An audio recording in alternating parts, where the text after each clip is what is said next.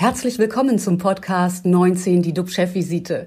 DUB-Unternehmerverleger Jens de Boer und der Chef der Essener Uniklinik, Professor Jochen Werner, reden Tacheles über Corona, Medizin und Wirtschaft. Immer 19 Minuten, immer mit einem Gast. Und äh, sie ist schon vorgestellt worden. Ich möchte es nochmal auch richtig machen. Dann, unser Gast ist FDP-Politikerin Nicola Beer. Sie ist Vizepräsidentin des Europäischen Parlaments und deswegen nochmal einen sonnigen guten Morgen aus Hamburg, liebe Frau Beer. Ganz, ganz herzlichen Dank. Ich freue mich heute mit Ihnen zu diskutieren. Ja, bevor wir über Europa, das Impfen und auch sicherlich über die FDP sprechen, zurück äh, zu dir, lieber Jochen. Wie sehen denn heute die RKI-Zahlen aus und was beschäftigt dich außerdem? Ja, vom RKI haben wir vermeldet bekommen 12.802 Neuinfektionen. Das sind 905 mehr als vor einer Woche. Gestern sind 891 Menschen im Zusammenhang mit Covid-19 verstorben. Das bedeutet, in der Gesamtsumme bewegen wir uns in Deutschland jetzt bei 41.577 Verstorbenen. Bei uns an der Essener Uniklinik versorgen wir aktuell 122 Covid-19-Patienten stationär, 48 davon auf Intensivstation. Leider sind auch gestern wieder zwei Patienten bei uns verstorben. Insgesamt haben wir jetzt 217 Verstorbene bei uns äh, in der Universitätsmedizin Essen mit einem Durchschnittsalter von 74 Jahren. Ja, was mich natürlich beschäftigt neben der Impfung, auf die wir gleich zu sprechen kommen, das ist, dass ich erneut dafür werben möchte, auf eine Reise in den Osterferien zu verzichten. Wie wichtig das ist, das bekommen wir gerade wieder mit der bei den Deutschen so beliebten Ferieninsel Mallorca vor Augen geführt. Vor Beginn der Weihnachtsferien waren dort die Infektionszahlen im tolerablen Bereich. Dann setzte die Urlauberinvasion ein und damit der unweigerliche Anstieg an Neuinfektionen das Ergebnis ist, dass ab morgen auf Mallorca und in anderen Balearen Treffen im privaten Kreis wegen der hohen Corona-Zahlen ganz verboten sind, im öffentlichen Raum und auch zu Hause. Alle Restaurants, Bars, Einkaufszentren und Fitnessstudios müssen zunächst bis zum 30. Januar geschlossen bleiben. Und ähm, wenn ich überlege, dass wir möglicherweise die schwersten Wochen noch vor uns haben und den Sommer ja als Ziel einer zumindest vorübergehenden Normalisierung anstreben, dann glaube ich, ist es ganz, ganz wichtig, dass wir alle daran arbeiten, über die Osterferien Ende März, Anfang April eben möglichst nicht zu verreisen. Wir sehen, was mit Mutationen etc. passiert. Und ich glaube, wenn wir diese Wintermonate geschafft haben, dann sollten wir uns Richtung Sommer bewegen. Aber jetzt zu dir, lieber Jens, bevor wir gleich äh, zu Frau Beer kommen. Ich freue mich wirklich auf die äh, Unterredung gleich mit Frau Beer. In Las Vegas, da läuft ja jetzt diese bekannte Consumer-Messe CES. Was ist dort das wichtigste Thema für die Wirtschaft? Ja, die CES ist tatsächlich die weltgrößte Messe für Konsumerelektronik und alles rund um den Computer. Und diesmal übrigens alles komplett virtuell. Sie hat die CeBIT in Hannover abgelöst, die es ja mittlerweile nicht mehr gibt. Und für mich das wichtigste Thema in Amerika ist künstliche Intelligenz. Künstliche Intelligenz und maschinelles Lernen haben 2020 dazu beigetragen, die Produktivität der globalen Wirtschaft zu revolutionieren.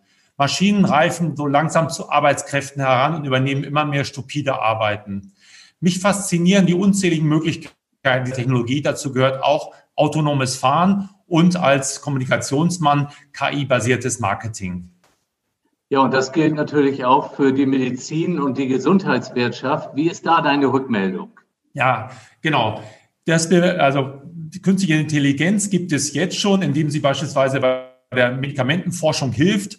Unsere Impfstoffe wären ohne die Technologie der künstlichen Intelligenz nicht denkbar. Das, was bei BioNTech gerade passiert ist oder was es geschaffen hat, ist auch eine Glanzleistung von neuen Technologien. Das muss man sich immer bewusst werden. In sieben bis zehn Monaten sowas zu entwickeln, war vorher nicht denkbar. Es hätte sieben Jahre gedauert. Aber auch ökonomisch ist einiges drin. Bessere Prozesse, geringere Kosten, Entlastung des Personals von öden Routinearbeiten. Der Vorstellung sind kaum Grenzen gesetzt. Wichtig, Bei der Gesundheitsversorgung spielt natürlich Vertrauen eine herausragende Rolle. Wir müssen also lernen, einer Maschine mehr zu vertrauen, die wir nicht sehen können und deren Funktionsweise eigentlich nur noch Experten verstehen.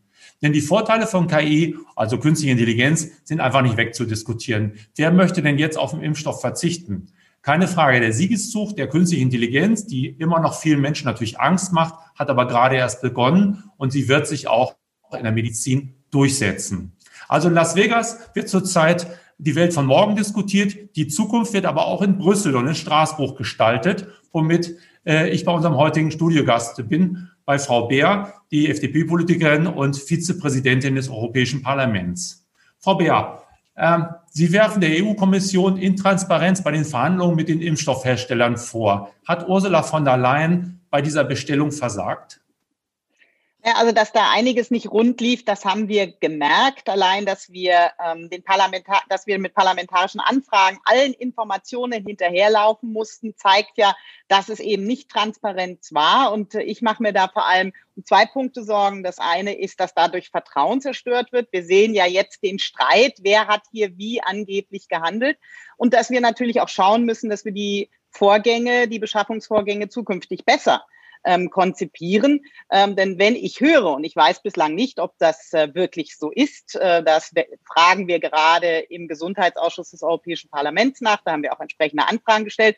Wenn ich höre, dass es bereits im Juni unterschriftsreife Verträge gegeben haben soll, die aber offensichtlich die Kommission nicht eingestiegen ist, denn wir haben die ersten Unterschriften ja dann erst September, zum Teil BioNTech erst im November gesehen, dann ist da ja möglicherweise sehr, sehr viel Zeit verloren gegangen. Und eins muss man schlicht in einer solchen Situation sagen, hier kostet Zeit nicht nur Geld, sondern vor allem auch Menschenleben. Wir haben immense Auswirkungen. Herr Professor Werner hat gerade die Infektions- und vor allem auch die Todeszahlen gezeigt. Ähm, das ist ein wahnsinniger, auch sozialer Druck. Äh, und von daher äh, ist es unsere Aufgabe jetzt als Europaabgeordnete darauf zu drängen, dass hier mehr Geschwindigkeit ähm, aufgenommen wird. Wir haben gedrängt schon im März auf schnellere Zulassungsprozesse. Ich glaube, da ist auch noch eine ganze Menge Luft nach oben. Wir wollen sicher zulassen, aber wir wollen natürlich in so einer Situation auch beschleunigen in den Prozessen und wir drängen ähm, auf schnellere Beschaffung und auch Verteilung, Verimpfung in den Mitgliedstaaten. Allein die Tatsache, dass ja hier nachbestellt wurde, zeigt meines Erachtens deutlich, dass die Kommission am Anfang zu zögerlich, zu wenig bestellt hat. Ähm, da hätte man stärker noch auf Tempo setzen müssen. Was wäre denn die richtige Strategie gewesen? Ich glaube, es war richtig, erstens europäisch zu beschaffen, damit ein gleichmäßiger Zugang in allen Mitgliedstaaten gewährleistet ist, damit wir auch das Gewicht großer Volkswirtschaften wie der deutschen einsetzen können für kleine Mitgliedstaaten, die ansonsten vielleicht in der Schlange ganz hinten gestanden hat. Ich glaube, es war auch richtig, in der Frühphase auf einen ganzen Korb von Impfstoffen zu setzen, weil da ja noch überhaupt nicht ersichtlich war, welche dieser Impfstoffe möglichst äh, sehr schnell quasi durch das Genehmigungsrennen kommt, wie die einzelnen verschiedenen Testphasen sich bei den Impfstoffen auswirken. Aber dann haben wir gesehen, dass die Kommission nicht mehr nachverfolgt hat, welche Impfstoffe schneller vorangeschritten sind. Deswegen haben wir viel zu spät große Bestellungen, zum Beispiel BioNTech Pfizer gehabt, auch im Bereich äh, Moderna dann ja erst äh, kleine Dosenmengen bestellt.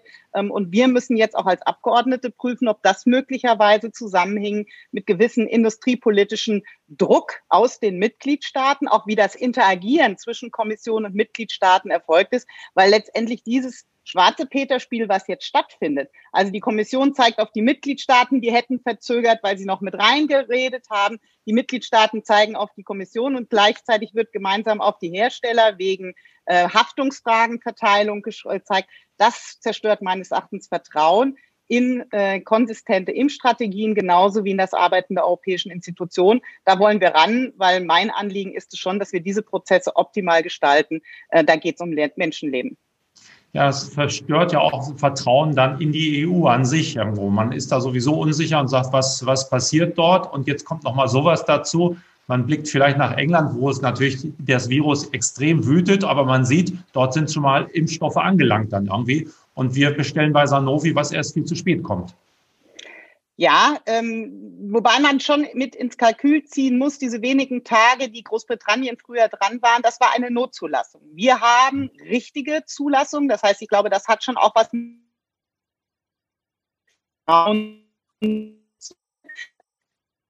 oh. gemäß gelaufen.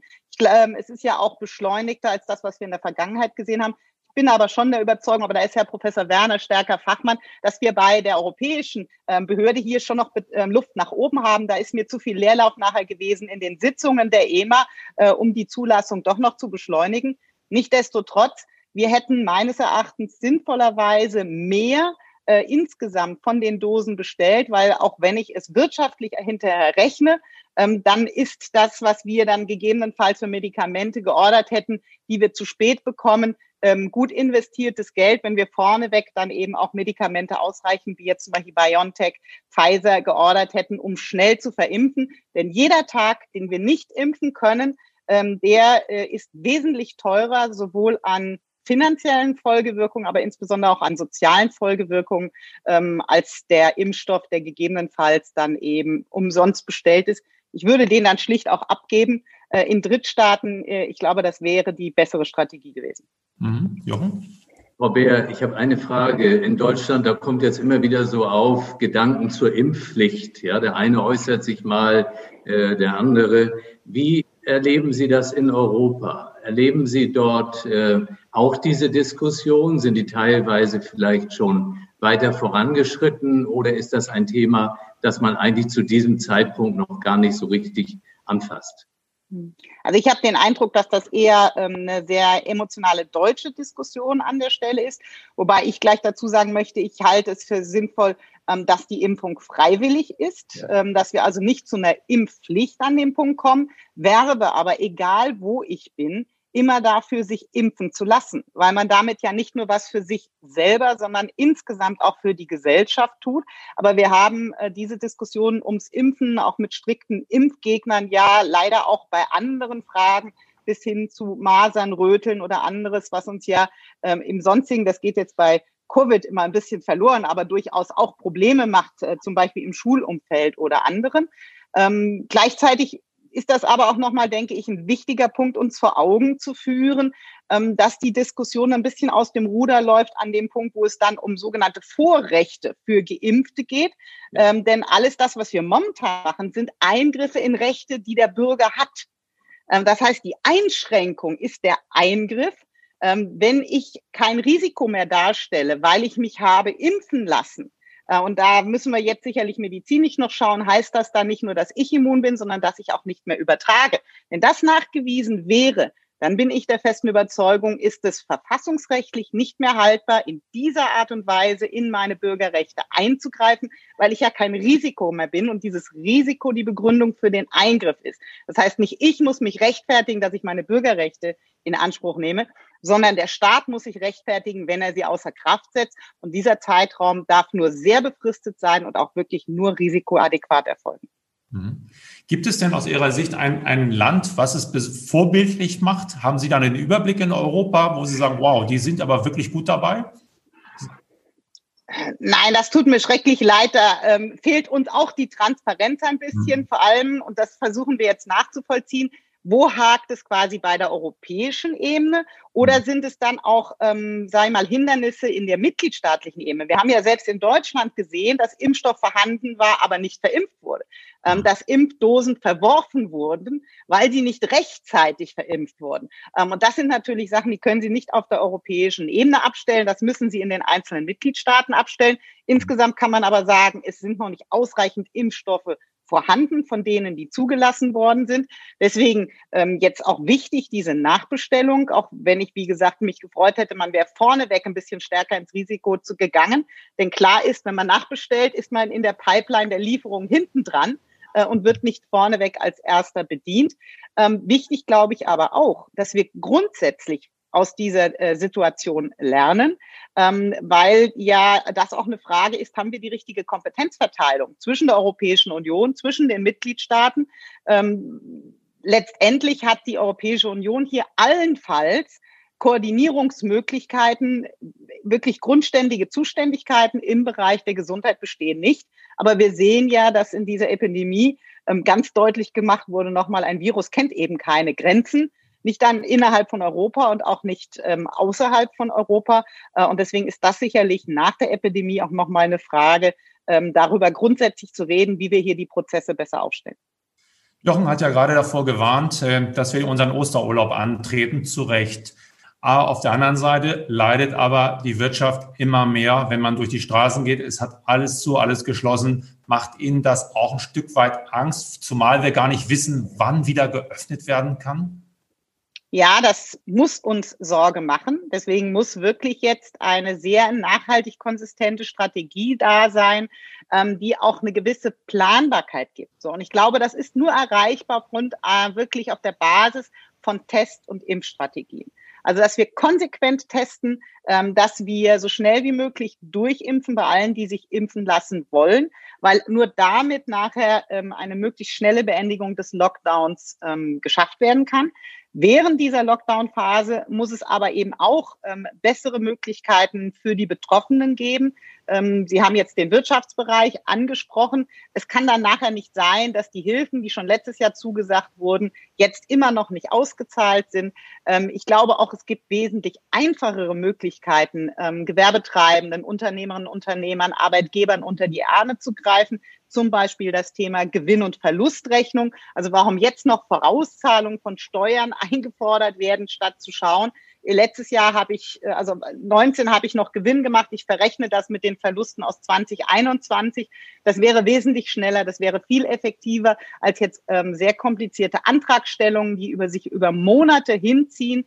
Ähm, dass man jetzt eben auch schaut, ähm, wie wir es schaffen, äh, unsere Infrastrukturen zu ertüchtigen. Ähm, Sie haben schon das Thema Digitalisierung angesprochen. Ähm, ja, schön. Auch wir beschäftigen uns Europa mit künstlicher Intelligenz. Das ist unglaublich wichtig. Aber bei der Versorgung unserer Schulen, äh, viele Arbeitsplätze, dem Homeoffice äh, hakt es ja alleine an schnellem Internet. Also da fühlt man sich ja manchmal wie Entwicklungsland, gerade in Deutschland. Das machen andere Länder in Europa wesentlich besser. Also wir müssen jetzt hier wirklich drüber, äh, drauf dringen, ähm, dass wir den Unternehmerinnen und Unternehmern, den Arbeitgebern ähm, wirklich so helfen, dass die Schäden möglichst eingedämmt werden. Ähm, unsinnige Schritte wie die Aussetzung der Insolvenzantragspflicht helfen da gar nichts. Ähm, das ist eine Verzögerung, ein Herausschieben und häufig sogar dann noch eine verstärkte ähm, sage ich mal, Pleitewelle, äh, weil noch andere aufgrund der fehlenden Warnfunktion der Insolvenzanmeldung mit in den Abgrund gezogen werden, die sich darauf verlassen haben, mit einem solventen Geschäftspartner zu, Verträge abzuschließen. Glauben Sie denn, dass wir die Pleitewelle verhindern können? Tja, also dass es auch zu äh, äh, Insolvenzen, großen wie kleinen, kommt, äh, das sehen wir jetzt schon. Ähm, die Meldung jetzt dieser Tage Adler in der Bekleidungsindustrie und anderen, also das werden wir nicht verhindern können. Wir müssen aber eben schauen, dass wir mit den immensen Mitteln, die wir jetzt einsetzen, nicht Altes einfach irgendwie künstlich am Leben erhalten, sondern wirklich Strukturreformen schaffen, die den Wiederaufschwung ähm, nach der Epidemie so schnell wie möglich eben auch befeuern. Äh, und deswegen ist so ein Herausschleppen, so ein Gießkannenvorgehen. Ähm, momentan profitieren ja all die, alle gleichermaßen, also auch die, die vor der Krise schon in der Krise waren, werden jetzt künstlich beatmet, ähm, dass wir da möglichst schnell zu zielgenauen, treffsicheren Geschichten kommen äh, und deswegen auch gerade die Fragen der Investitionen in Infrastruktur, in Standortfaktoren, in Abbau von Bürokratie, äh, in klare auch Mittelstandstauglichkeit von Maßnahmen im Auge behalten, ähm, statt jetzt neue Regulierungen zu schaffen, die dann diesen Wiederaufschwung behindern. Frau Beer, Sie haben vorhin angesprochen, das Virus kennt keine Grenzen. Und äh, meine Frage ist, gibt es eine Kommission, eine Corona-Kommission der EU, äh, in der eben ganz offen diskutiert wird? Äh, bei den, beim Einland werden die Grenzen geschlossen. Dann gibt es die und die Lockdown-Maßnahmen. Vielleicht Experten eingebunden. Vertun wir nicht gerade eine Chance, das noch viel stärker miteinander abzustimmen. Ja, da gebe ich Ihnen recht, Herr Professor Werner. Ich glaube, wir müssten hier viel äh, besser noch Expertenwissen, Praktikerwissen mit den jeweiligen Zuständigen in Politik und Verwaltung vernetzen. Äh, wir haben ja ganz am Anfang der Epidemie etwas gesehen, was keiner sich hätte träumen lassen. Die Grenzen gingen innerhalb von Stunden plötzlich zu. Der Binnenmarkt stand still. Ähm, das war völlig unkoordiniert. Ähm, hier sind wir jetzt Gott sei Dank schon ein bisschen weiter. Wir haben eine wesentlich bessere Koordinierung bei der Beschaffung medizinischen äh, Ausstattung, medizinischen Materials, ähm, auch im Hinblick auf das Grenzmanagement, weil natürlich klar ist, ähm, dass wir die weiteren Vorteile für die Freizügigkeit für den Warentransfer, dass wir die brauchen. Aber gleichzeitig müssen wir eben auch schauen, dass wir die Gesundheitsrisiken ähm, dabei im Blick behalten. Deswegen ist es sinnvoll, hier mit Tests vor Einreisen mit entsprechenden Impfungen ähm, voranzukommen. Das ist mittlerweile ähm, besser koordiniert. Ähm, aber ich glaube, dass es grundsätzliche Fragen gibt im Hinblick auf die Kompetenzzuweisung ähm, zwischen Union und den Mitgliedstaaten. Äh, und mir fehlt der Einbezug von mehr Fachleuten aus der Praxis von vor Ort, ähm, damit nicht nur am grünen Tisch entschieden wird. 19 Minuten sind leider vorbei. Vielen, vielen Dank, Frau Bär. Ähm, das war sehr spannend, sehr interessant. Unsere Talkgäste morgen am Mittwoch sind Jens Vogt, er ist Partner von Hydric und Struggles und Stefan Buschmann, er ist Steuerberater. Er weiß, wie schlimm es um die Wirtschaft äh, steht. Er muss die Anträge stellen und kennt die Bilanzen. Bleiben Sie alle gesund, klicken Sie rein und wir freuen uns auf Sie. Auf morgen. Tschüss aus Hamburg. Und aus Essen. Wiedersehen, schönen Tag noch. Ciao. Das war 19 die DUB-Chefvisite als Podcast. Die Videos dazu gibt es auf watz.de und auf dub-magazin.de.